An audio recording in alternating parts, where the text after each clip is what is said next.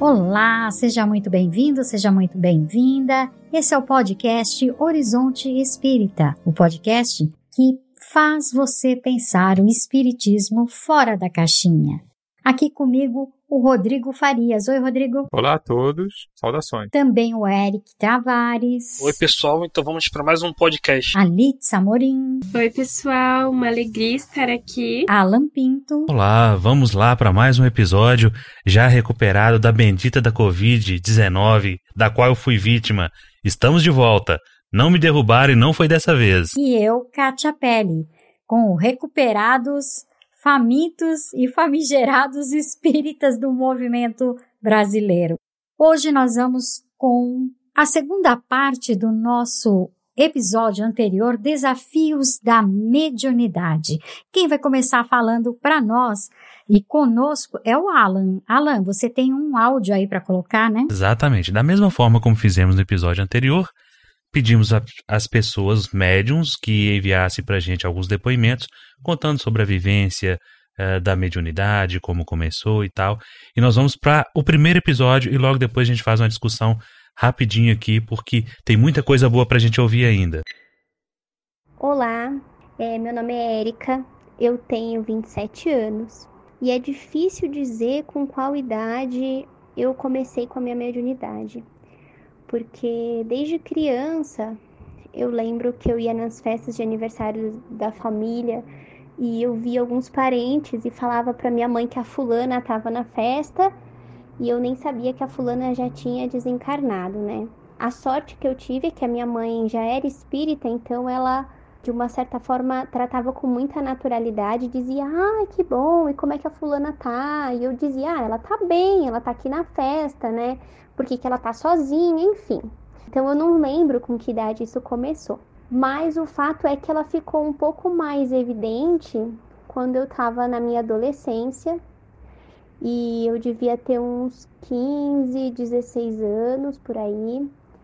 E ela começou de uma maneira que para mim foi muito complicada de lidar, porque eu tinha muitos pesadelos com manifestações mediúnicas, né? Então eu sempre sonhava com uma incorporação que na verdade seria mais uma possessão, né? Então era bastante assustador e impressionante. Mas eram muitos pesadelos, era uma era uma frequência assim muito alta, né? Eu tinha, sei lá, toda semana pesadelo, então eu fiquei muito tempo com esse bloqueio também de ir no centro espírita participar de reuniões mediúnicas, porque nos meus sonhos as experiências eram muito ruins. Então acho que eu fiquei, eu tô acreditando que aí dos 16 até os meus 21, 22 anos, sem participar de reuniões mediúnicas, porque eu achava que quando acontecesse uma manifestação, porque eu sabia que eu sabia fazer isso, no fundo eu sabia que eu, sabia, é, que eu conseguiria dar uma comunicação, e eu achava que ela aconteceria como eram nos meus pesadelos, né? Que aquela coisa me dominava, enfim, aquela coisa bem assustadora de cair no chão, andar nas paredes, enfim, uma coisa bem horrível. E aí eu comecei a ir num centro, eu já participava, na verdade, de um centro espírita, mas trabalhando com as crianças, com os jovens, e aí me chamaram um dia para participar das reuniões mediúnicas. É, primeiro para fazer o estudo mediúnico, né? Porque também o processo do centro espírita para você chegar dar uma comunicação era muito longo. O que me incomodou no começo, porque eu, eu senti uma falta de querer, é, de, de manifestar isso, né? Ainda com receio, mas eu achava que, por outro lado, podia ser um, uma boa experiência no sentido de me libertar, né? De realmente conhecer como seria dar a comunicação. Então, eu comecei a participar de um grupo é, de estudos e acho que as primeiras manifestações que eu tive foram por meio de pintura. Eu não conseguia falar nada, mas eu desenhava ali uma coisa ou outra. Ainda era uma coisa assim que eu não sabia muito bem, eu não conseguia identificar o espírito que era. Me vinha a sensação, né, um, uma imagem na cabeça e eu só desenhava. Então era difícil para mim saber se era que espírito que era, né? Se era homem, se era mulher, se era bom, se era ruim, se era um artista, eu não sabia dizer. Eu acho que isso aos poucos a gente for, eu pelo menos, né, com, com estudo, enfim, até com a prática mediúnica eu fui refinando isso, mas foi bem com a prática. Depois disso, depois de muito tempo é, pintando, eu não sei em que momento que foi, mas ainda foi nesse mesmo grupo que a gente tinha ali, é um, um grupo de médiums, que eu dei a minha primeira comunicação. E eu acho que nem foi tão difícil assim, apesar que eu lembro da primeira sensação que eu tive, que foram as minhas pálpebras vibravam muito e de repente eu perdi o controle do que eu falava, né? As coisas simplesmente vinham e eu comecei a falar. Então, na verdade, eu nunca. O meu processo não foi tão duro, né? Assim, eu, eu, eu penso dessa forma, porque quando eu cheguei na reunião, eu, é como se eu já soubesse o que fazer.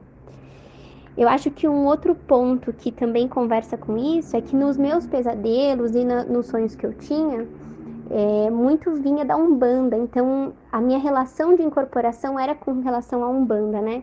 Mesmo que eu nunca tivesse frequentado um centro de Umbanda. Então, quando eu cheguei na reunião mediúnica, eu, eu já sabia como fazer, parece, né?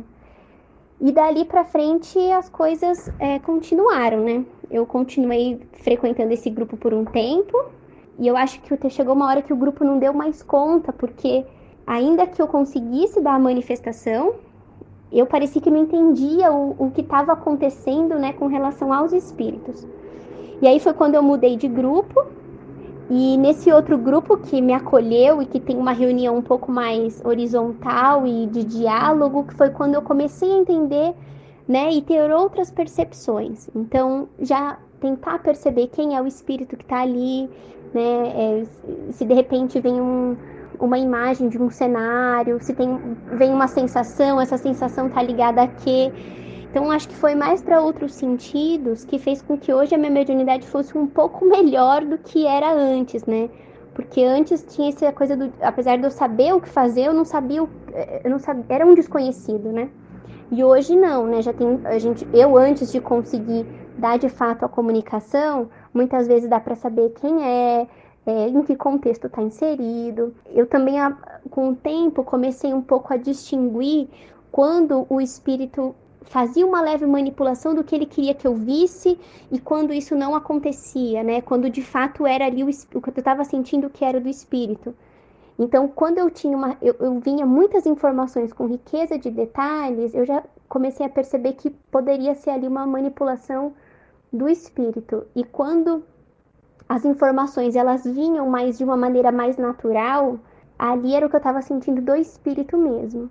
Mas isso, enfim, com muito tempo, já faz ali aí uns, uns seis anos, mais ou menos, de prática mesmo mediúnica nesse sentido, né?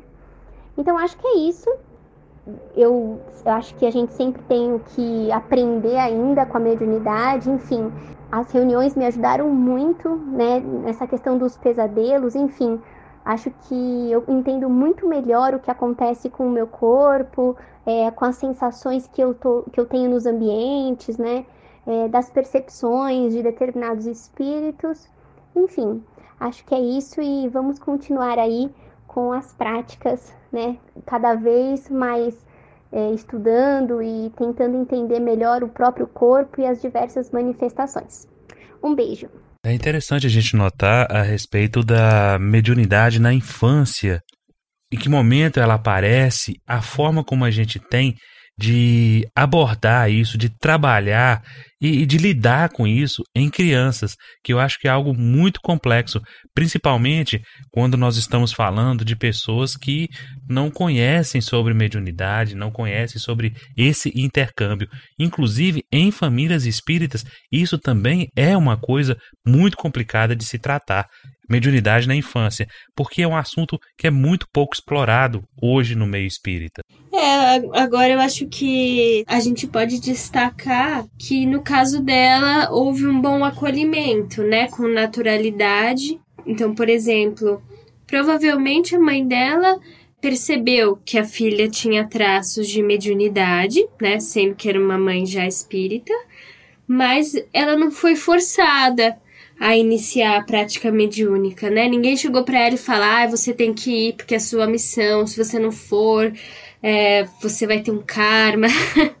Foi tudo muito natural. Mas também fico pensando, né, sobre como é bom que exista na nossa cultura, que existam casas espíritas, que existam é, que exista cultura espírita, hipótese espírita, que um caso como o dela pode ser acolhido primeiro por uma prática religiosa antes dela ser considerada, né, um caso de psicoterapia ou de psiquiatria, né? Imagina uma pessoa com muitos pesadelos que conseguiu resolver a questão dos pesadelos com a prática mediúnica. E se não existisse esse ambiente, né, como é que seria? E, e, por outro lado também a gente precisa encarar que muitas vezes nós não estamos lidando com mediunidade, nós estamos lidando com uma doença mental. Né? Muitas pessoas esquizofrênicas ouvem, veem e nada disso é mediunidade. Então preciso muita atenção, principalmente daqueles que lidam com o público, que lidam com aqueles que chegam é, à casa espírita no atendimento fraterno, para saber que nem tudo é mediunidade. Muita coisa também pode ser colocada como uma situação mental, neurológica, psicológica ou o que quer que seja. É, com a questão dos problemas neurológicos e de problemas de ordem psíquica, não é tão difícil de analisar e de perceber as diferenças da mediunidade, por quanto o comportamento que a pessoa demonstra é diferenciado do comportamento de um médium vamos dizer assim. Então, qualquer trabalhador de casa espírita que tenha tido um, um treino para observar quando é uma mediunidade de quando não é, não, não tenha tanta dificuldade. E percebo que na maioria das casas espíritas que eu conheço, todo mundo consegue, viu, Alan, fazer essa diferenciação. Agora, o que me chamou a atenção nesse depoimento da Érica foi o fato da dificuldade que o médium tem de início de se encaixar, vamos dizer assim, é, na similitude de intenção e pensamento em grupos.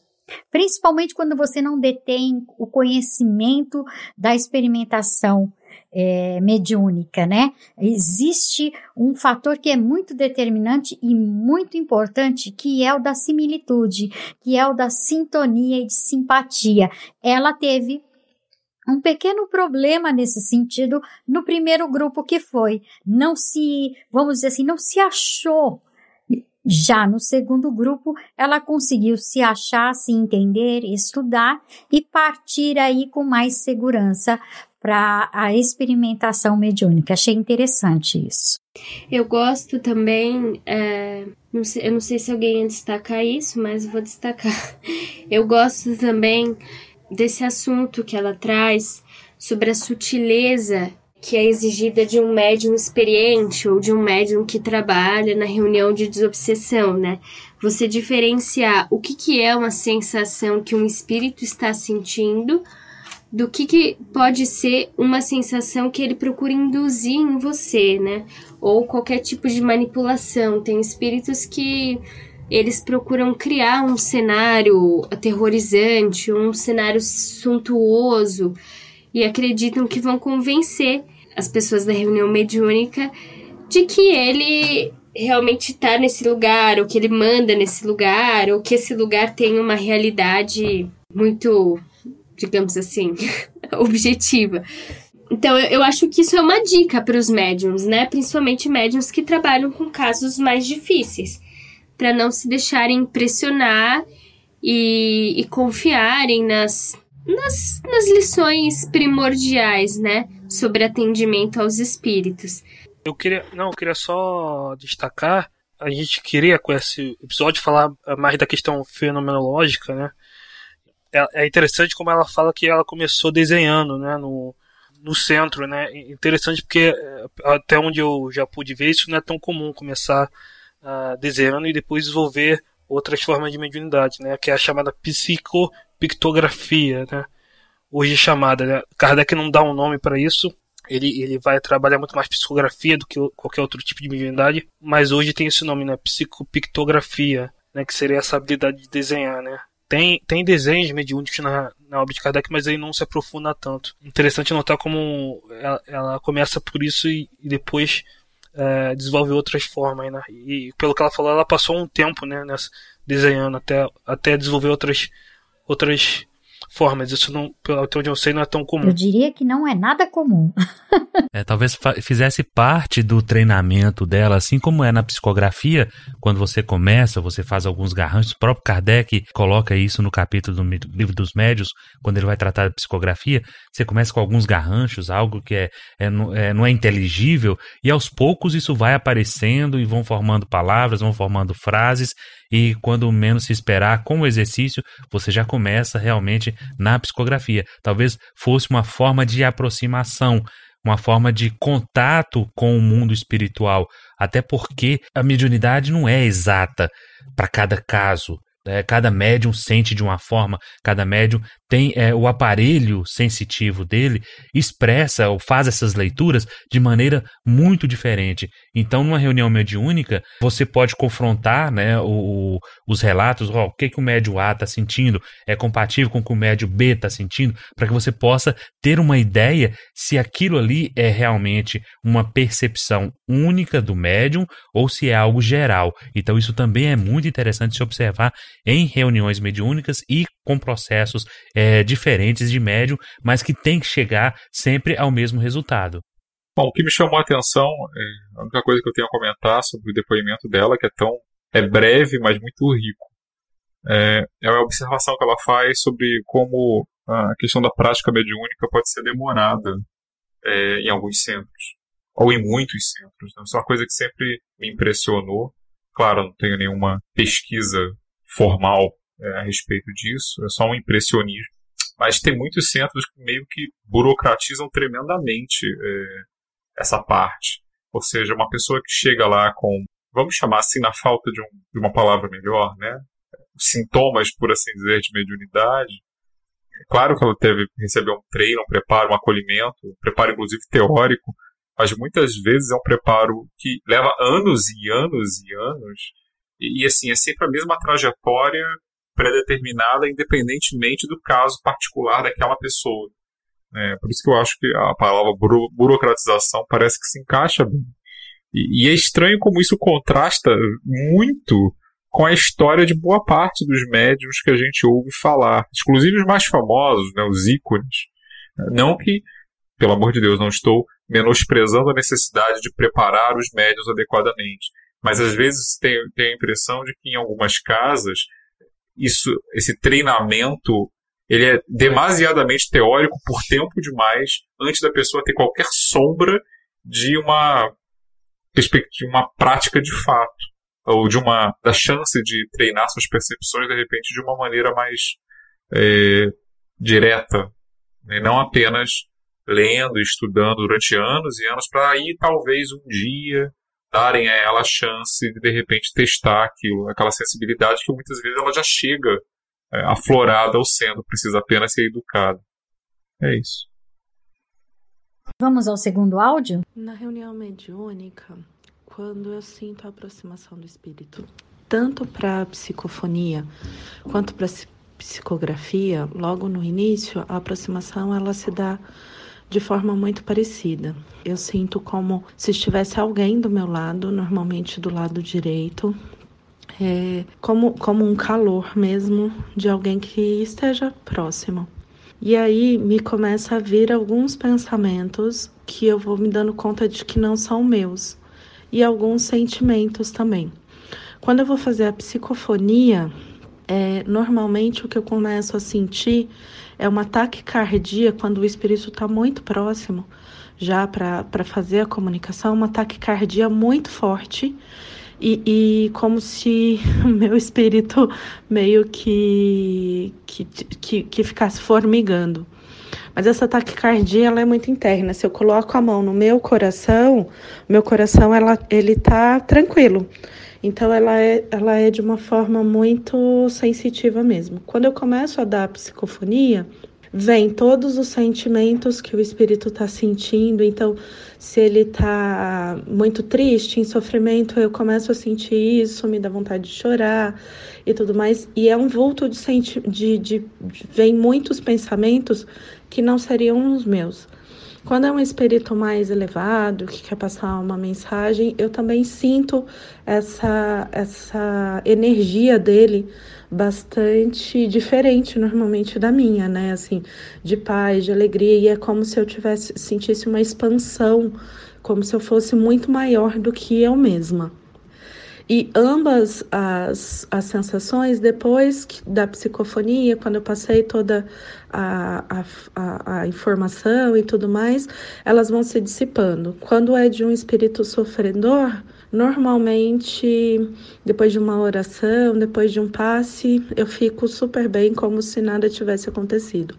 Quando é de um espírito mais elevado, eu fico ainda com aquela sensação boa por um tempo, agradeço e etc. Agora, quando é na psicografia, a primeira parte é muito parecida, né? Vem essa, essa torrente de pensamentos, mas eu começo, eu sou destra, então eu começo a sentir o meu braço formigando muito forte como se alguém estivesse pegando realmente na minha mão e, e, começasse a querer escrever. E aí me vêm ah, os pensamentos do que precisa ser dito e, e escrito. E aí depende muito do, do espírito que está passando a mensagem.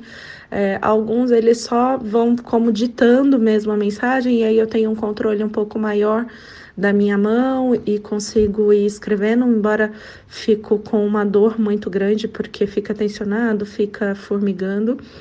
Mas se já é um espírito que já está mais acostumado, a, a, sensação é como se ele pegasse a minha mão e começasse de fato a, a, a, escrever.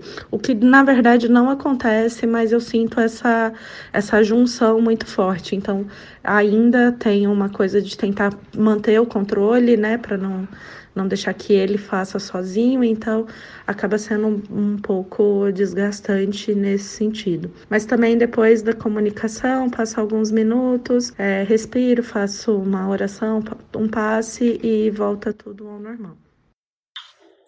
Esse segundo áudio foi da Tati e eu achei muito interessante o fato dela transcrever, é, aliás, dizer, né, é, todos os vamos dizer assim, todas as sensações clássicas de livro, né? Praticamente tudo aquilo que está escrito no livro dos médiums, é, em outros livros de obras que nós é, podemos ler, ela traz todas as sensações que antecedem uma comunicação e que não somente com a psicografia ou a psicofonia, em qualquer tipo de comunicação mediúnica, uma pessoa pode sentir, né? O taquicardia, muito, é, em muitas pessoas isso é muito comum, apesar de que isso não é uma regra, porque cada caso é um caso, cada média é média, como a gente já disse lá no primeiro episódio. Mas é muito interessante ver como ela consegue, né?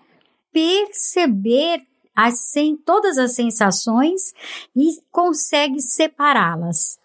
O que me chamou a atenção também foi é, o fato dela precisar de, no final das comunicações, de um passe. Isso é comum? Isso é necessário? É uma regra? Muitos vão dizer que a, o trabalho mediúnico requer uma grande dose de energia. Alguns vão, vão chegar a dizer isso. E você percebe que, no caso da Tati, há uma sensação física muito poderosa. Na psicografia, isso é comum.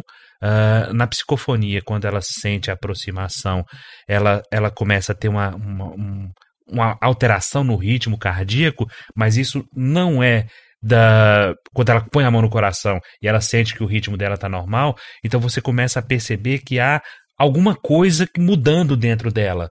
E muitos vão entender que o passe seria para reequilibrar essas energias que foram dispersas ou foram expandidas, como ela sente o corpo dela muito maior, numa provável expansão do perispírito. Se essa prática faz sentido e ela se sente bem, eu não vejo por que não fazê-lo. Aí, mas nós não temos hoje um médium passista que né? É, um, um, magnetizador que possa uh, uh, te aplicar o passe. Eu vou para casa mal, Não, você está assistido, você tem todo o apoio dos espíritos que estão ali acompanhando, o seu anjo guardião, o seu espírito protetor. Então, vai na fé, vai em paz, porque é, é, é, é essencial? Talvez não, talvez seja dispensável. Está lá? É bom? Então, siga em frente. Acho engraçado, assim. É- Eu venho de uma tradição, de um espírito, de modo de fazer as reuniões mediúnicas, na qual é, não existe não existe essa divisão entre médiums passistas e médiums não passistas. Todos podem dar passe. Então todo mundo que precisar é, pode pedir um passe. Porque sempre vai ter alguém que pode dar. E ao mesmo tempo é claro que não é uma regra, né? O médium pode terminar a- a- de fazer o trabalho, de receber o espírito e sentir que ele se recupera sozinho. Queria comentar outra coisa. Já nos, a gente tá no segundo depoimento e a gente vai vendo que as sensações físicas existem, elas são descritas pelos médiums. E eu não acho que a gente precisa bater o martelo sobre o, qual o significado delas. Também entendo, assim como o Alan já falou, que elas não são exatamente físicas, elas não são causadas pelo corpo. Você pode sentir ta- taquicardia, mas o seu coração tá normal. Mas eu entendo que é assim que a gente percebe, nós somos espíritos que vivem em corpos, então a, gen- a nossa a- nosso modo de perceber as coisas está muito ligado ao corpo. E esses espíritos que morreram também.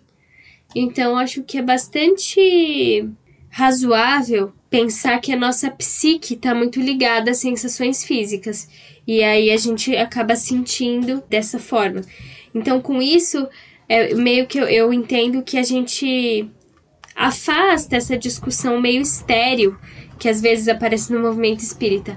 Ah, mas espírito sente sensação ou não sente? Espírito tem fome ou não tem? Porque o Kardec diz que não tem, mas no livro tal eles tomam sopa. Quer dizer, ah, eu acho que a gente resolve uma parte dessa discussão pensando que, de fato, o espírito não é material. Mas a nossa psique tá há trocentos, né, milênios de evolução ligada a corpos materiais, né? Sim, é, na verdade é como você disse, é uma, é, um é uma questão psicológica, né? Às vezes o coração do médium tá ali normal, mas é, é uma questão psicológica, né? Porque o espírito ele também não tem coração ali. O médium pode estar sentindo o que o espírito está sentindo, o espírito não tem coração. É uma questão é, psicológica. Às vezes o médium sente frio porque o espírito está sentindo frio, mas o espírito não tem mais corpo, né? É, é como Kardec diz lá no livro dos espíritos, é uma lembrança, né? uma reminiscência, não um sofrimento físico real, porque o espírito não tem órgãos, né? Não, e o engraçado é que, por exemplo, na psicanálise, né, os estudos de psicanálise trazem muita documentação sobre questões mentais que produzem efeitos psicossomáticos, né? Então a pessoa tem algum tipo de problema psíquico de relação e isso vira uma doença de pele. Às vezes uma urticária, sabe? Uma doença simples. Então, realmente, essa relação entre psique e corpo, ela não é uma relação que só o espiritismo aborda. Outras, outras correntes de, de fenômenos humanos também, também trazem essas relações, né? Também abordam essa problemática. É, me pareceu pelo relato, não sei se estou certo, mas me pareceu que ela seria semi-mecânica, né? Só para recordar essa classificação, né? Kardec lá no livro dos médiuns divide, né? Mecânico, semi-mecânico e intuitivo, né? E outras formas também, a psicofonia também pode se encaixar nessa classificação. O mecânico seria aquele que fala involuntariamente e não se recorda, né? O semi-mecânico ele fala involuntariamente, mas tem a intuição do que do que está escrevendo. E o intuitivo ele, ele escreve voluntariamente, né? Ele- move a própria mão, mas ele recebe a intuição do que escrever. Então, pelo, até, onde- até onde eu sei, o mecânico é bem raro, né? A maioria se encaixa ali semi-mecânico ou intuitivo. É muito interessante, né? É, todos os casos é, mediúnicos que a gente vem é, observando através dos depoimentos, as sensações são sempre canalizadas a, ao ponto da pessoa sempre identificar no organismo aquele tipo de sensação um, de uma maneira ou de outra. Por quê? Porque nosso corpo é isso aqui e nós precisamos é, decodificar e nós decodificamos com o que temos. E é assim que fazemos esse vai e vem de lá para cá e de cá para lá, né? Como bem disse a Alitza, é, nós trabalhamos, é com o que é, é, o que a gente tem, é com isso que nós trabalhamos. É, exatamente. Vamos para o terceiro áudio? Bom, eu, meu nome é Mauri, eu tenho 68 anos e pela minha idade dá para imaginar quanto tempo eu tenho de trato mediúnico, né? É, minha primeira experiência é, para ter alguma algum contato, né? É, é, que a gente morava na casa da minha avó e a minha avó ela atendia as pessoas é, tendo como base um baralho cigano e naquela época eu tinha 14 ou 15 anos e eu via que quando ela acabava de atender as pessoas e não tinha mais ninguém na sala que ela usava, ela continuava falando. E eu ficava intrigado com quem que ela estava falando. E certa vez eu perguntei para ela e ela me disse que falava com a santa. E mais tarde ainda eu acabei descobrindo que não era com a santa que ela falava. Ela conversava com as entidades que provavelmente davam um apoio para o trabalho dela, né? Passando algum tempo, comecei a me interessar pelo que estava acontecendo. É, procurei um centro que um amigo frequentava, é, procurei me informar melhor sobre tudo isso é, fui ver alguns fenômenos mediúnicos, como materialização, efeitos físicos, enfim. E é, é isso me, me deu uma curiosidade maior para conhecer a doutrina mais a fundo. É, comecei a ter como base o livro dos médiuns e alguns livros é, é, paralelos, digamos assim, né, de alguns autores como Gabriel Delane, Hermínio Miranda, é, Leon Denis, é, Herculano Pires, e tudo isso foi me dando um, uma sustentação maior para poder entender realmente o que estava acontecendo. E é, comecei a desenvolver um trabalho de, de diálogo com os espíritos, né? E foi um trabalho muito bom que, que, ao meu ver, foi feito em termos de aprendizado. E nesses anos todos trabalhei em vários tipos de trabalhos mediúnicos, né?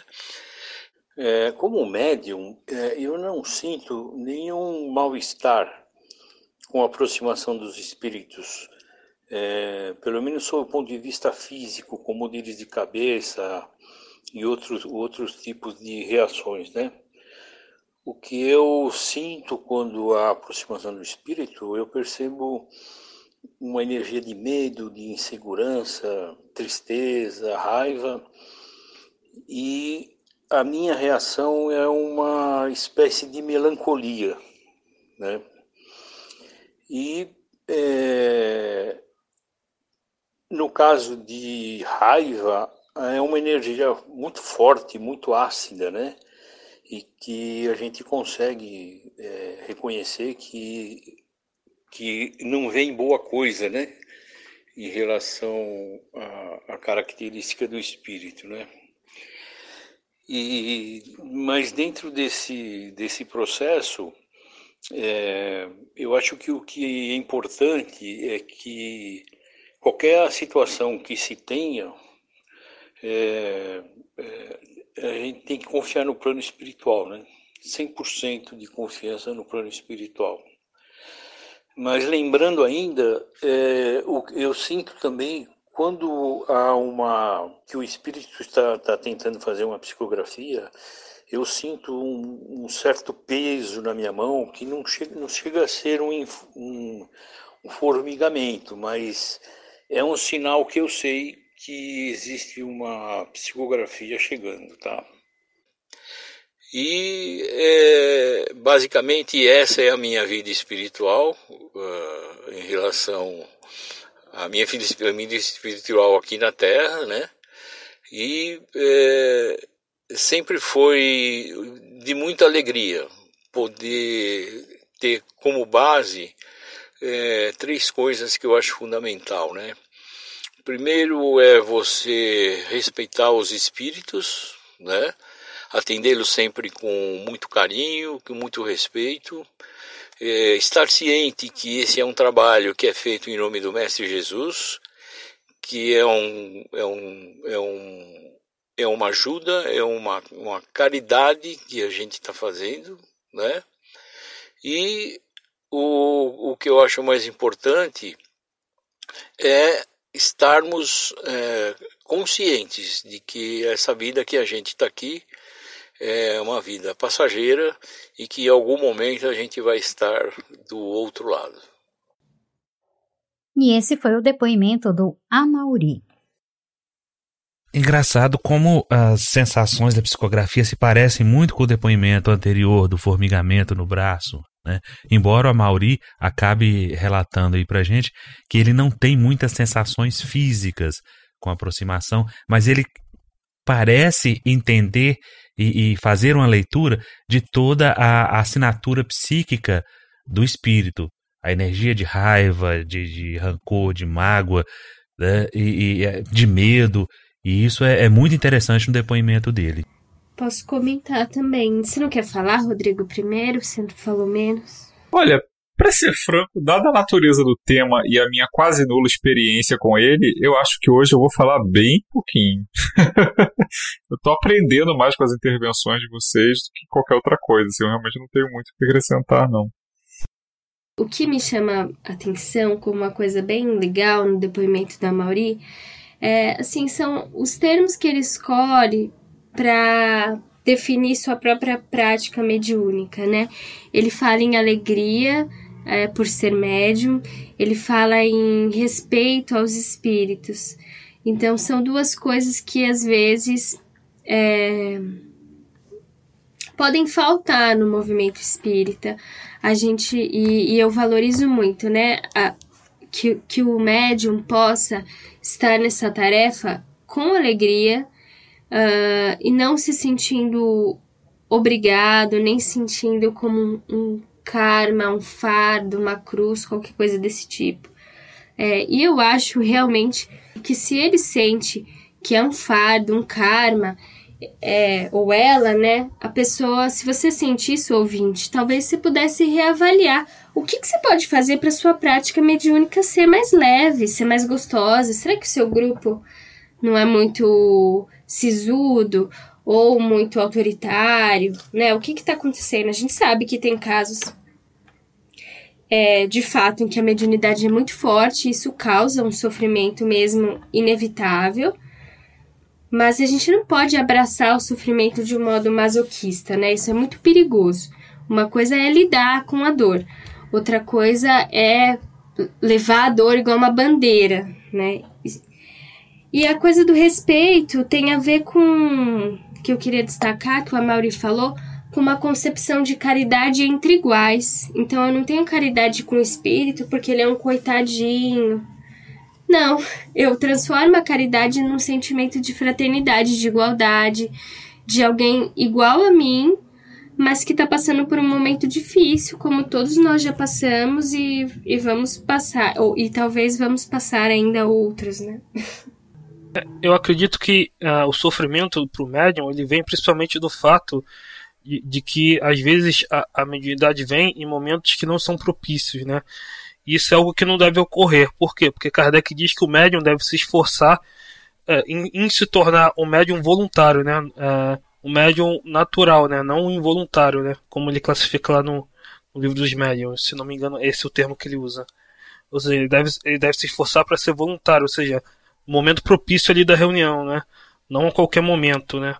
Porque a maior, o, maior, o maior sofrimento vem disso, né? Às vezes ele está em casa no momento e tem uma visão, né? Vê um espírito quando não quer, uh, começa a manifestar, então uh, tem que ver se, se realmente a mediunidade foi desenvolvida da forma correta, né? Porque se for desenvolvida, a tendência é ele se tornar voluntário. Né? Como a Alicia falou, é, tem que ter e, e, o Amauri né, colocou tem que ter o respeito né ao espírito né não não tratar de uma forma desigual né. Muitas vezes no movimento você trata o espírito como como se diz né um irmãozinho né. Você coloca ele como numa condição de, de de humilhante né ajudando ele como se ele fosse um inferior que precisa né não não igual né não de maneira igual.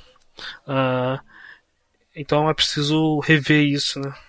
O Eric, há casos em que a gente vê nas reuniões mediúnicas, sabe, de situações de reuniões mediúnicas, em que o dialogador, nem com relação ao gênero de quem está se comunicando, ele se importa. E isso causa uma profunda irritação no espírito. Às vezes é o espírito de uma mulher e ele se identifica como mulher, mas o, o dialogador não percebe isso e começa a chamá-lo de irmão. Isso, tem, isso provoca muita irritação neles. Então, quando a Mauri fala em respeito, de tratar como igual, é você realmente, isso que você falou, levar em consideração essa situação. E, e todo início de, de mediunidade, ele nunca vem, na maioria das vezes, uh, de forma tranquila. É como aqueles filmes de super-herói em que o, acontece algo e o super-herói começa a desenvolver os poderes dele e é mais ou menos é, desregulado, ele não mede a força. É mais ou menos isso. Então, quando você fala em controle, há de se entender que nem, nem sempre isso é possível. Quando fala-se em esforço, a casa de médium que está preenchendo um cheque, está assinando uma nota, uma lista de presença, e o espírito já quer psicografar. E ele não consegue ter muito controle disso. É, eu já acompanhei casos assim. Então, como é que a gente trabalha essas questões? É a prática. É a prática levando à perfeição. E dentro de, de, de, do movimento espírita, há um equívoco muito grande de achar que mediunidade é missão.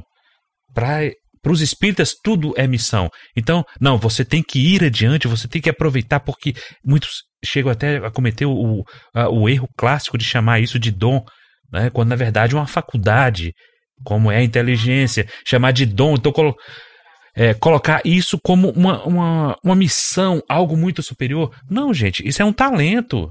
Vamos pensar na parábola dos talentos. É algo que você é, desenvolve, você traz dentro do seu aparelho e que você tem que ser utilizado para o bem. Agora, porque eu tenho, eu, eu, eu tenho essa grande responsabilidade, como no Homem-Aranha, né? Grandes poderes vêm grandes responsabilidades. Não, calma. Mediunidade é uma coisa como a Alicia colocou muito bem, para ser alegria. Tem sofrimento?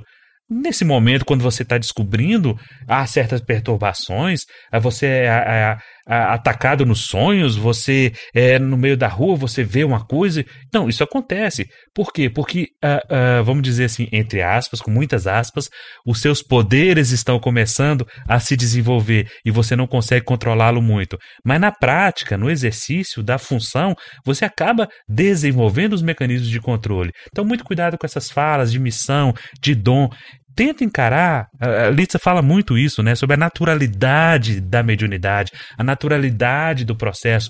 Tenta encarar isso como algo natural, algo que pode ser tranquilo e não como um fardo, e não como uma missão, e não como algo grandioso meu aqui na terra.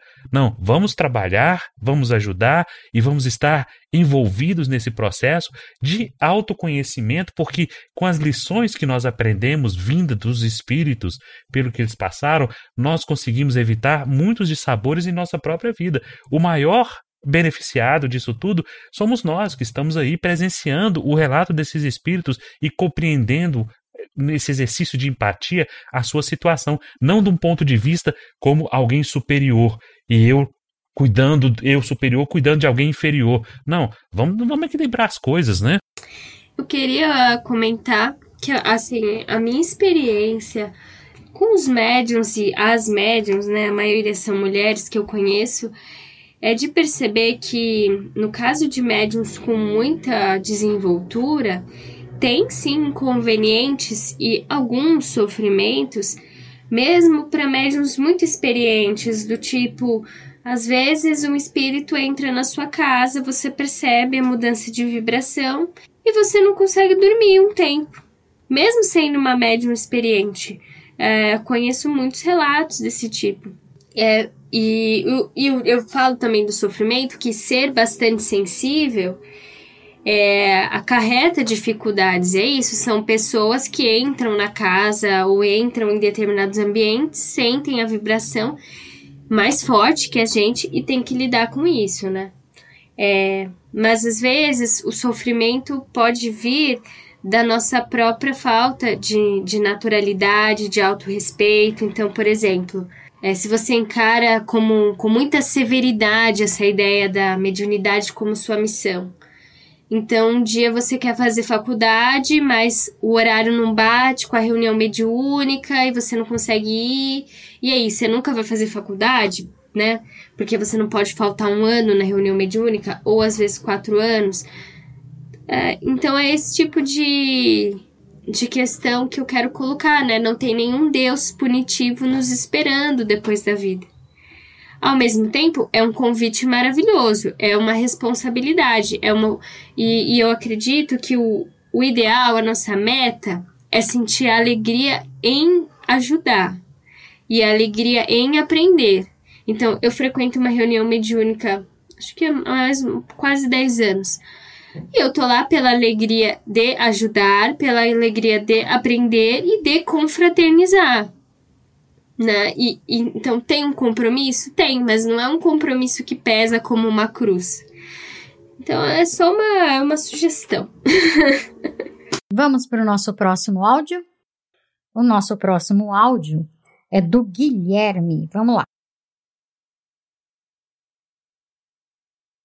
Olá, ouvintes do Horizonte Espírita, eu sou Guilherme Andrade, tenho 28 anos e estou aqui a convite do Alan para falar um pouquinho sobre a minha sensação de mediunidade. Primeiramente, gostaria de dizer que eu não sou espírita, eu sou católico, mas estive conversando, trocando ideias com o Alan mesmo e ouvindo também o Horizonte Espírita, é, eu estou aprendendo, né, sobre o que é essa mediunidade. E o que eu posso dizer é que Durante toda a minha vida, eu sempre senti o que eu costumo chamar de energia. Eu sempre senti essa troca de energia de você estar com uma pessoa boa e sentir uma energia boa ou de estar com uma pessoa que está passando por um momento difícil e sentir essa, essa energia mais para baixo. Isso já aconteceu comigo em diversos casos. Eu até costumo comentar que as pessoas gostam de conversar comigo para desabafar e sempre se sentem melhor depois e tal, e eu nem costumo falar muita coisa, sempre diz, ah, você é um bom ouvinte, e de um tempo para cá eu fui resgatando essas lembranças e percebendo que realmente sempre os amigos me procuravam, gostam de, de, trocar essas ideias comigo. Então, conversando com o Alan e estudando um pouquinho mais, pode ser de um certo nível, talvez, e aí eu não sou um especialista para dizer se é ou não é, mas é o que me aparenta ser. E até mesmo em locais. Eu não gosto muito de ir em velórios, é, cemitério. Eu me sinto meio mal, não sei explicar como que é, mas eu me sinto um pouco mal. E ao mesmo tempo, locais como igrejas, algum lugar sagrado, sempre me traz uma energia muito confortante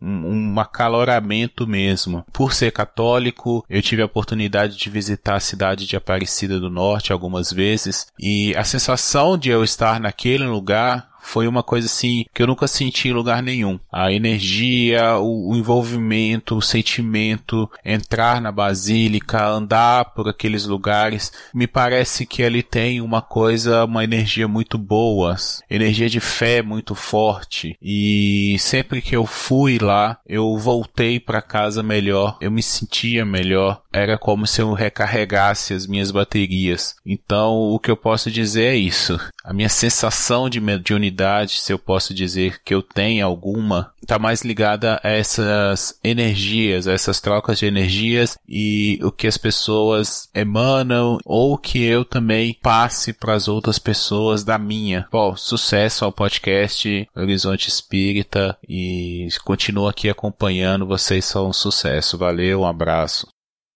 Que fofo, né, gente? E ele descreveu muito bem é, aquilo que nós aprendemos que nada mais é do que as nossas próprias observações, as nossas intuições, as nossas sensações anímicas, né? Kátia, explica o que é sensações anímicas, porque para quem é espírita sabe, né? Mas para o Guilherme, que não é espírita, nós, como espíritos, todos criados é, da mesma forma e com o objetivo único de progredir, evoluir e atingir a nossa perfectibilidade, né? É, vamos desenvolvendo as nossas possibilidades, é, vamos dizer assim, fluídicas, magnéticas, energéticas, o nome que se quiser dar e as nossas experiências ficam guardadinhas conosco. E muitas vezes, quando nós é, adentramos locais é, que nos são agradáveis, nós automaticamente expandimos as nossas antenas perispirituais, vamos dizer assim, e captamos o ambiente. E como é de similitude, vamos decodificando o que estamos sentindo do ambiente. Captamos aquilo que queremos, inclusive. Se é um lo local que eu olho e gosto, obviamente eu vou absorver a parte boa do local. Isso é, é anímico. Eu captando o que existe de fluídico no ambiente. Isso é anímico. Pode também uma pessoa que, ao entrar no mesmo local, tenha sofrido por demais nesse local ou levado um sofrimento neste local buscando alívio e toda vez que adentrar este local vai se lembrar da sensação negativa que teve, que vivenciou, que levou e atrair para si no mesmo local todas as sensações ruins por conta das suas lembranças. Ele está atraindo também daquele ambiente a parte ruim por similitude. Isso também é anímico. Existe outra forma de animismo que é você trazer é, à tona seu, as suas experiências passadas, de vidas passadas, sem se dar conta. Isso também é um fenômeno anímico. Muitas vezes, é, médiums dão comunicações de si mesmos. Muito louco isso, né? Como que se dá isso? Se dá a possibilidade de expandindo o seu perispírito a tal ponto de acessar arquivos que estão latentes no inconsciente sem se dar conta de que está fazendo isso. Ou seja, não está havendo uma comunicação com o espírito, está havendo um acesso aos próprios arquivos de vidas passadas sem se dar conta e pode até, inclusive, passar como se fosse uma comunicação de um outro espírito, porque você não se dá conta. Existe algum algo de errado nisso? Não. É perfeitamente aceitável. Aliás, quando fazem a, aquela a, aquele exercício de voltar é, é, como é? Eu esqueci o nome agora, gente. De voltar a, a vidas passadas, re, é, regressão. Obrigada. É, terapia de vivências passadas, TVP. Exatamente. É justamente esses arquivos que a gente acessa. Com alguma técnica da, da do magnetizador, mas sem precisar ter um magnetizador. Nesse caso do animismo, tá? Então isso pode acontecer. O que o Guilherme trouxe para gente foi uma riqueza de detalhes do que ele é capaz de perceber nos ambientes ao qual ele passeia. E todos nós somos capazes, viu? Todos nós. O que nós precisamos é nos autoconhecer ao ponto de poder decodificar as sensações do, do ambiente e saber separar. O Guilherme é o que os esotéricos, na tradição esotérica, chamaria de sensitivo. Né? Alguém que, em contato com essa energia do outro, ele acaba assimilando isso. E, assim, geralmente pessoas, elas, de, de, dessa forma, é, é, que, que tem essa, essa faculdade, essa facilidade, eles acabam absorvendo tudo que o outro tem e o outro sai muito bem. Nossa, foi muito bom conversar com você, Guilherme. E ele fica com a dor de cabeça, ele fica com uma sensação ruim, né? Ele fica com mal-estar. Por quê? Tudo aquilo que era do outro, ele absorveu, livrou o outro talvez seja algo de se trabalhar até questões do, do magnetismo, né? Da, das, de, dessa habilidade magnética em trabalhar essas energias. E isso acontece, como Kátia colocou muito bem, inclusive com ambientes. Ambientes que te que, que tem uma energia muito positiva vão te trazer boas sensações. E ambientes que tem uma energia muito negativa, um velório. Quem é que fica bem num velório? Né? Só o, o, inimigo que foi lá ver se o sujeito tinha morrido mesmo. Ele talvez seja o único. Não, o emo também. Emo gosta de locais assim. é exatamente, os góticos, né? Tem gente que tem gosto para tudo, né? Paciência. Mas isso, isso tem muita relação, assim, ele falando de, de, que ele foi na Basílica de Aparecida e que sentiu muito bem, eu me lembro, minha avó católica também, eu sempre espírita, e ela tinha um almanaquezinho que contava tudo da Basílica, e eu criança folheava aquilo e via aquelas imagens belíssimas. E a primeira vez que eu fui a São Paulo, a gente passa por Apareci, pela, pela rodovia e vê a Basílica de Aparecida ao longe, eu senti uma emoção muito grande porque me lembrou a minha avó, me lembrou toda aquela devoção. Já adulto, com a minha família, recentemente, por minha esposa é católica, e ela queria visitar a Basílica de Aparecida, e eu fui, achei belíssimo, mas não senti absolutamente nada, nem um resquício daquela emoção de quando eu era mais jovem por estar vendo a primeira vez. Então isso vai depender muito de, da, da hora, do momento, da, da, da forma como você encara aquele objeto de, de, de devoção, né? No, no, caso dele aí, e até no caso meu, que eu não era é, católico, mas isso trouxe para mim lembranças da minha avó e acabaram mexendo comigo. Eu, eu queria sublinhar que eu entendo que as faculdades envolvidas em você perceber a vibração de um ambiente ou a vibração de uma pessoa encarnada e você perceber a presença ou a vibração de um desencarnado, elas eu, eu entendo que tem origem nas mesmas capacidades. Então, assim, eu não vou disputar o nome. Alguns vão dizer que ele é sensitivo, que é isso, que é aquilo, teria que conversar mais com ele. Mas acho que perceber essas coisas está próximo de perceber os desencarnados. É claro que o Guilherme ele teve uma abertura, né? Ele para fazer esse diálogo interreligioso para possivelmente interpretar o que ele vive como é, mediunidade. Outras pessoas não têm, né? E vão interpretar os fenômenos segundo seus próprios quadros religiosos, né? É, e a gente e a gente entende, respeita e tudo mais. É, só queria uh, pontuar, né, que uh, não existem uh, lugar, lugares né, sagrados com fluidos próprios, né? Kardec diz lá no capítulo 14 da Gênesis dos fluidos, se não me engano é o capítulo 14, né, que o que dá qualidade para os fluidos é o pensamento, né?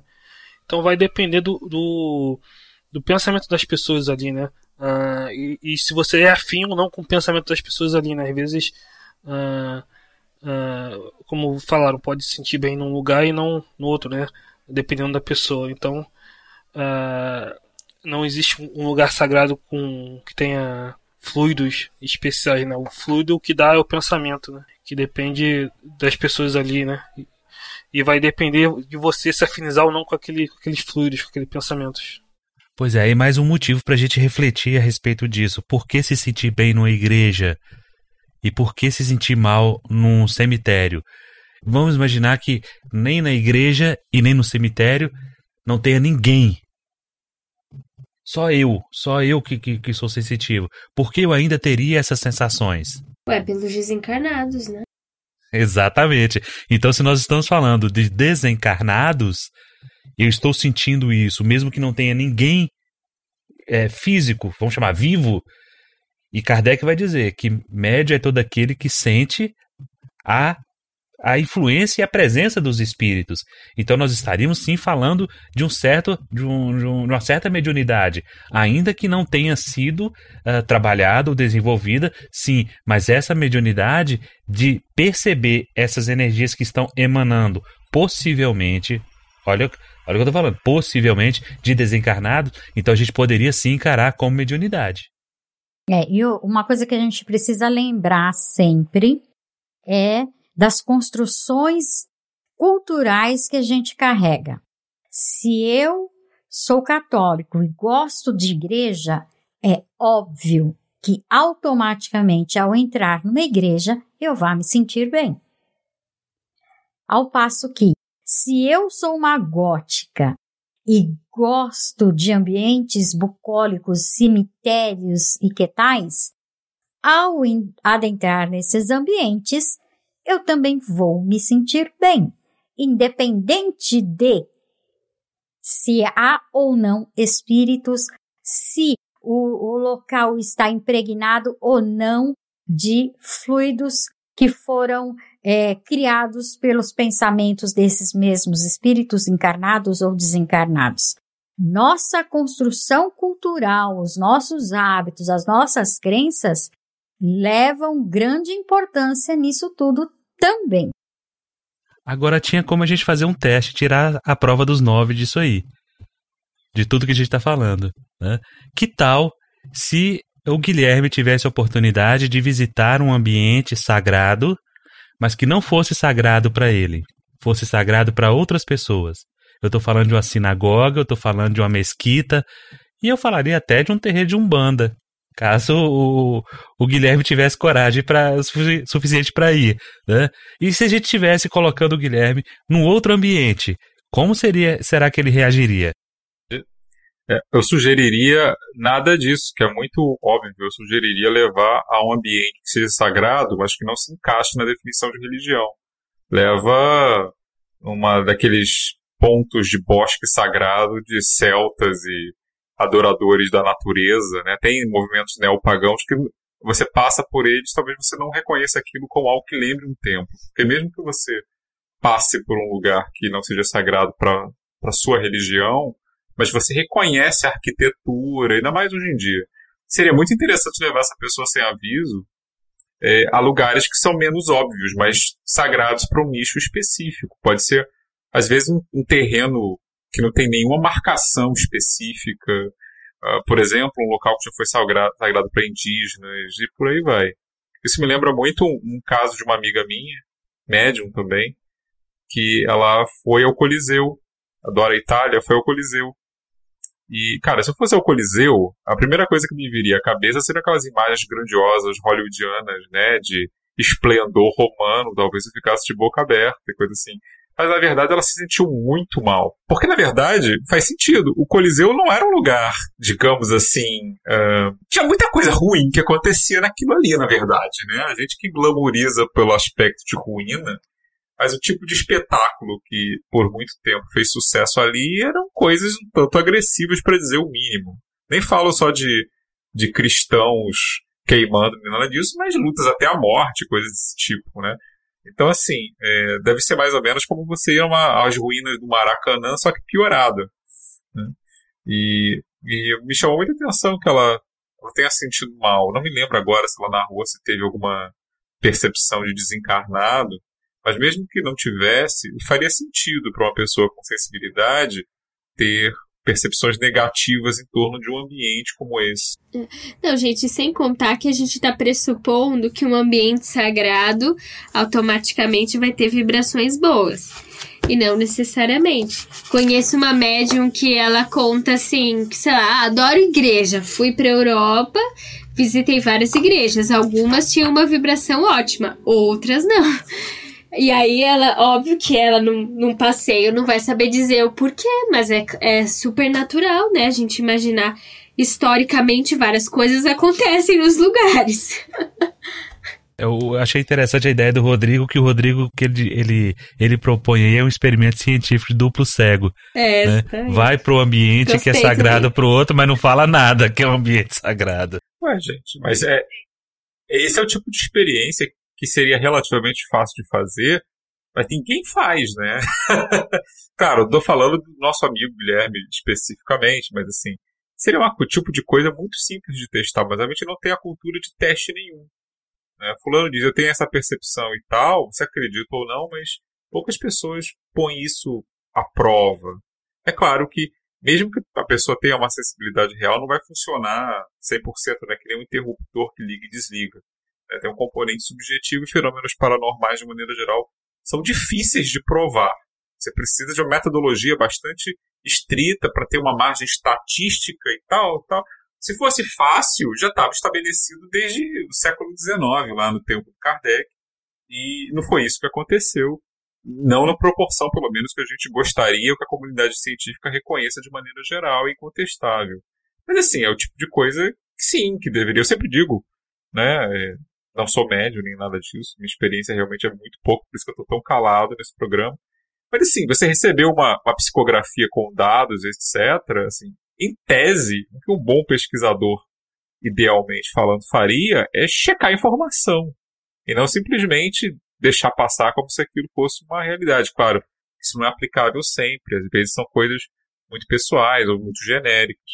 Mas às vezes, quando vê uma informação mais específica, bom, a rigor, dependendo do, do contexto que se recebe, para que se recebe, acho que as pessoas poderiam é, a gente poderia ter uma cultura de ser menos passivos com as coisas que a gente obtém via mediunidade.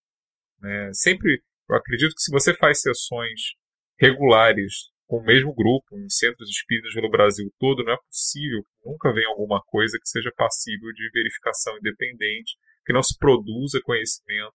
Em alguma medida, estou falando de comunidade científica, artigo na Nature, estou falando de pelo menos uma verificação empírica básica você não possa de vez em quando ir lá para testar. Mas aí é, é, outro papo, né? Só queria dar uma sugestão. O Rodrigo falou de, de santuários celtas, né? Mas talvez seja difícil achar isso no Brasil. Tem na Umbanda, né? Esse tipo de coisa, santuários de, do, de, da natureza, né? Dos orixás na, na pedreira, na, na, na mata ou, ou, na cachoeira, na casa de Oxum, né? Os orixás, enfim. Seria mais, mais fácil de encontrar no Brasil esses santuários e, ser, e daria para fazer esse teste. Né? É, é, e é, é a gente está levando só para o lado religioso, né? Porque é a condição natural da gente. Mas é, um laboratório, com certeza, é um santuário para o químico, por exemplo, para um cientista. Não é verdade, gente? Então, é, a gente precisa ampliar a nossa visão, sair fora da caixa e notar que existem outras possibilidades também. Então vamos combinar o seguinte, Guilherme. Você ouvindo esse podcast aqui, e se quiser fazer o teste, faça e dá o resultado aqui pra gente, pra gente colocar aqui. Boa. Agora a gente vai ouvir a Patrícia Malite.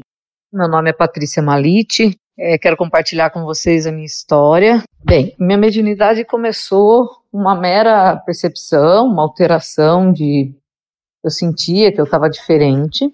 É, no começo era muito comum é, minha mão, eu senti minha mão maior, como se meu corpo ficasse maior. Isso era um fenômeno comum no começo. E uma vontade de chorar. Esse foi um, um começo mediúnico. Com o passar dos anos, é, eu tinha muito medo ainda no começo, né, de, de, de, aquele medo de não saber se era eu, se não era que estava falando, isso era um medo comum. Até que um dia eu fui me soltando, eu lembro que eu usava uma frase, eu dizia assim, eu entrego-me ao Cristo. E quando eu fazia isso, eu sentia uma confiança muito forte e aos poucos eu fui me soltando e aí é, foi acontecendo. E porque eu comecei muito nova, né? eu tive a sorte de frequentar um grupo com pessoas bastante abertas e eles me convidaram. Eu tive a oportunidade de começar a frequentar grupos mediúnicos aos 16 anos de idade. E a minha avó havia desencarnado aos 15, quando eu tinha 15, e aí aconteceu que o começo da minha mediunidade acabou sendo com a proximidade dela. Então eu consegui perceber aos poucos algumas alterações. O dia que eu, quando ela estava mais próxima, eu sentia. E aquilo acabou treinando um pouco, né, a, a minha percepção mediúnica. E dos 16 aos 53, eu nunca mais parei, nunca mesmo. E depois, com isso, a gente vai sentindo que as coisas naturalmente vão tomando um rumo. Com o passar dos anos, é óbvio, você passa a ter uma experiência maior. Às vezes eu vejo o espírito, normalmente eu vejo o rosto, é, não com tanta nitidez como outros médiums, é, mas eu vejo o rosto, os olhos, é muito comum ver o rosto e os olhos. Raras vezes eu vejo o corpo inteiro, às vezes acontece, é, mas é, é, eu, eu sinto é, a presença deles ao meu lado. Eu também fui desenvolvendo a clareaudiência, então essa é, um, é, é algo que eu sinto no dia a dia. Eu vejo bastante, eu escuto os espíritos mais do que vejo, né? Então eu escuto bastante os espíritos, todos, né? Os bons e os não bons, né? O que não deixa de ser difícil também. E a outra coisa que desde menina acontece comigo, às vezes vem mais, às vezes para, é, eu vejo uma luz, né? Uma luz assim, eu tô, tô na minha casa ou em algum lugar, geralmente em lugares mais protegidos e passa uma luz de uma intensidade muito grande, assim, é um ponto de luz. Às vezes é lilás, mas geralmente é de um prata muito bonito, de uma intensidade brilhante e enorme. Hum, esse é um fenômeno que acontece às vezes, não é todo dia. É, Para mim, a mediunidade é, é, na verdade, uma honra, né? É uma grande responsabilidade, a gente tem que manter sempre o pensamento, buscar equilíbrio, né? Bastante equilíbrio mesmo no dia a dia, acho isso é, de extrema importância, né? Então, te obriga a, a manter esse equilíbrio e ao mesmo tempo é uma grande honra, né? A sensação de você conseguir participar daquele momento precioso na vida da, do espírito que está sendo acolhido, né? Durante a, a prática mediúnica, primeiro eu mantenho a minha consciência, eu sei o que está acontecendo, é, principalmente com espíritos mais desequilibrados, né? Eu fico um pouco mais ausente quando os espíritos são os bondosos, mas com, com os demais eu fico bastante presente e a parte mais gostosa é perceber o quanto eles são tocados com a, o amor, né? Qualquer amor de mãe, de pai, de um tutor, de espíritos que, que lhes são caros, é, a gente percebe essa transformação. Isso é muito gostoso, muito rico. Há momentos de bastante dificuldade também, de intensa às vezes a agressividade deles para conosco, mas cada vez que eu consigo encaminhar algum espírito é um motivo de muita alegria e satisfação. É, é isso. Estou feliz por compartilhar minha experiência com vocês. Muito bem, muito bom esse depoimento da Patrícia, né, gente? É, o, o aprendizado na, na mediunidade, ele é algo fabuloso. Quando você começa a entender que sai dessas fantasias de missão, de dom, de etc.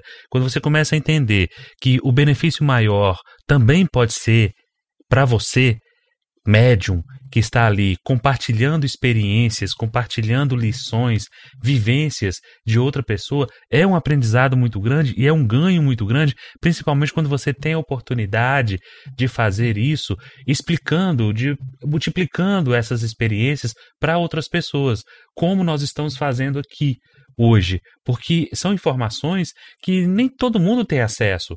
Fala-se mediunidade, fala-se de fenômeno mediúnico, mas como é que é isso na prática? Qual é a sensação? Como começou? Então, é, dar voz a isso é para gente do Horizonte Espírita uma grande honra. Né, de, de poder colocar isso para tantas pessoas que nos acompanham aí, para entender que mediunidade é um fenômeno normal, da nossa faculdade, do nosso dia a dia, e não é esse bicho de sete cabeças, não representa só sofrimento, representa sim grandes lições, grandes aprendizados que a gente começa a partilhar em nossas vidas com o mundo espiritual, porque é para isso que está aí. Por que, que existe é, essa troca de experiências? Qual é o fundamento disso? Por que se permite que espíritos que, que estão do outro lado venham se comunicar conosco através desse instrumento mediúnico? Médium quer dizer o que é um meio de comunicação fora da matéria, do mundo espiritual, com nós aqui encarnados, né? Então, por que isso? Queria falar também é, entendo que esse depoimento da Patrícia acabou fazendo uma síntese, é, porque ela começa falando sobre o amor, que é sobre se sentir a presença da avó quando ela inicia a prática mediúnica, e ela termina falando sobre o amor, sobre como ela, como ela é, se admira, né, ao ver como espíritos que cometem as maiores atrocidades, é, o que faz eles mudarem de rumo é às vezes um amor, um amor ligado à infância, coisas muito sim, simples, né? Porque a natureza humana, de fato, ela não é tão complicada e ela sempre, é, digamos assim, nós somos seres que dependemos do amor, né? é, dependemos dos cuidados, a gente, a nossa existência na Terra começa com cuidado, com amor e precisa disso para seguir em frente.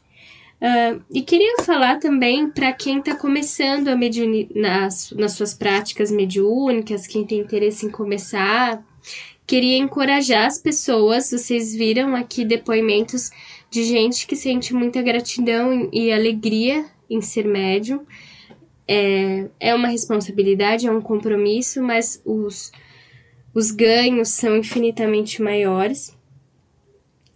E também uh, falar para quem está começando para não ter medo e também não ter medo de errar. É, a gente aprende muito no percurso e é essa rigidez, esse controle para não errar, é, eu entendo que mais atrapalha do que ajuda. Importante que você colocou, viu, Litsa, porque geralmente existe toda uma fantasia em torno da mediunidade, todo um castelo criado dentro das casas espíritas onde as pessoas não, não podem ser normais sendo médiums, não podem ser tratadas iguais sendo médium, e a gente aprendeu com o Espiritismo mesmo, no livro dos médiums, que todos somos médiums, e to todos temos as mesmas, vamos dizer assim, possibilidades de desenvolvimento.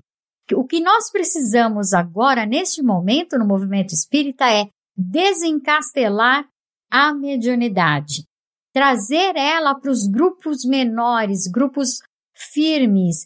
E quem sabe um dia, esse é um sonho que eu tenho, sabe, gente? De ver os espíritas indo nas outras religiões, nas religiões, ensinando, dando curso de como tratar a mediunidade, de como desenvolver, de como fazer essa comunicabilidade sem precisar deixar a crença.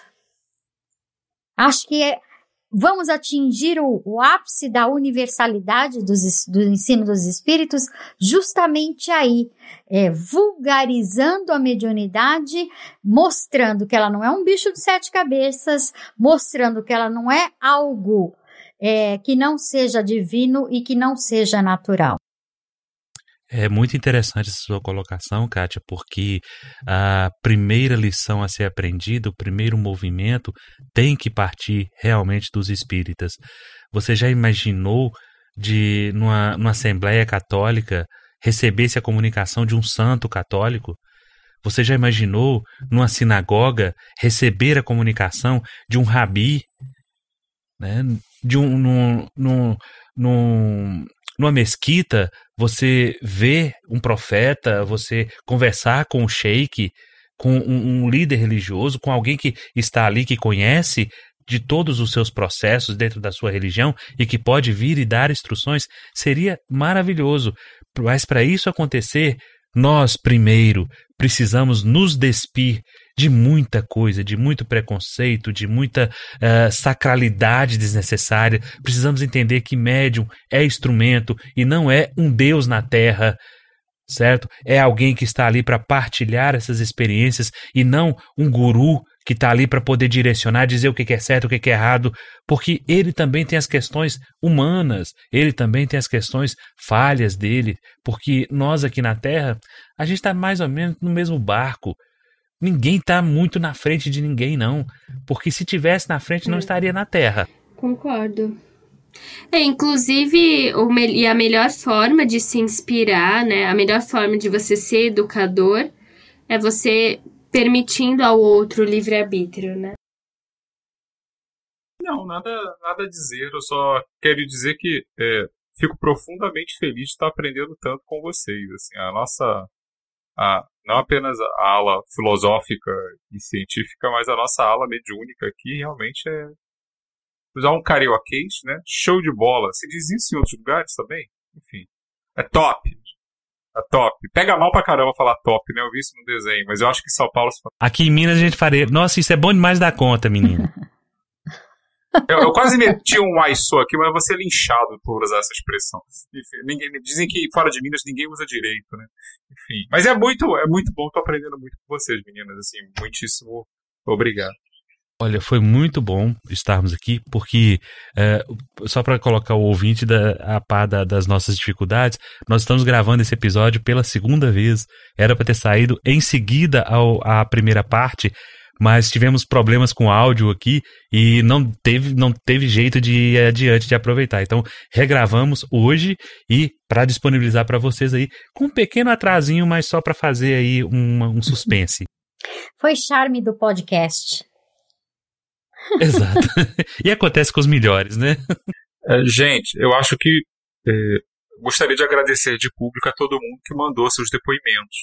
Afinal de contas, são é um pouco da história de sua vida e às vezes são detalhes, digamos assim, é, íntimos, né, da, da, sua experiência com a, a, sua mediunidade, com a sua sensibilidade. Então, é, de público, eu gostaria de agradecer a todo mundo que se dispôs a colaborar aqui com o nosso, com os nossos episódios é, compartilhando as suas experiências. Obrigado. E acho, espero também que seja um encorajamento para que isso se dê mais vezes, não necessariamente aqui com a gente, mas essa coisa de normalizar e naturalizar a mediunidade, eu acho que é uma coisa muito saudável. Né? E eu espero que a gente tenha conseguido estimular quem nos ouve a ver, a ver a mediunidade dessa forma mais menos desassombrada, por assim dizer. É, eu também faço das palavras do Rodrigo as minhas, agradecer bastante aos entrevistados que compartilharam histórias riquíssimas com a gente, né? É, eu queria agradecer a quem, tá, a quem me enviou os áudios e quem está ouvindo né, o podcast e que essa experiência seja cada vez mais comum, né, de naturalização da mediunidade, como, como foi dito. Muito bem. Entendi, agora eu entendi. Bom, esse foi o nosso segundo episódio sobre os desafios da mediunidade. Esperamos que vocês tenham gostado bastante. Esperamos que vocês tragam bastante comentários, bastante dúvidas, bastante críticas, porque é em cima delas que a gente consegue fazer o nosso horizonte espírita cada vez melhor. Beijão para todo mundo e até o próximo episódio. Visite o nosso portal para ouvir outros episódios e conhecer os demais podcasts através do horizonteinfinito.com.br.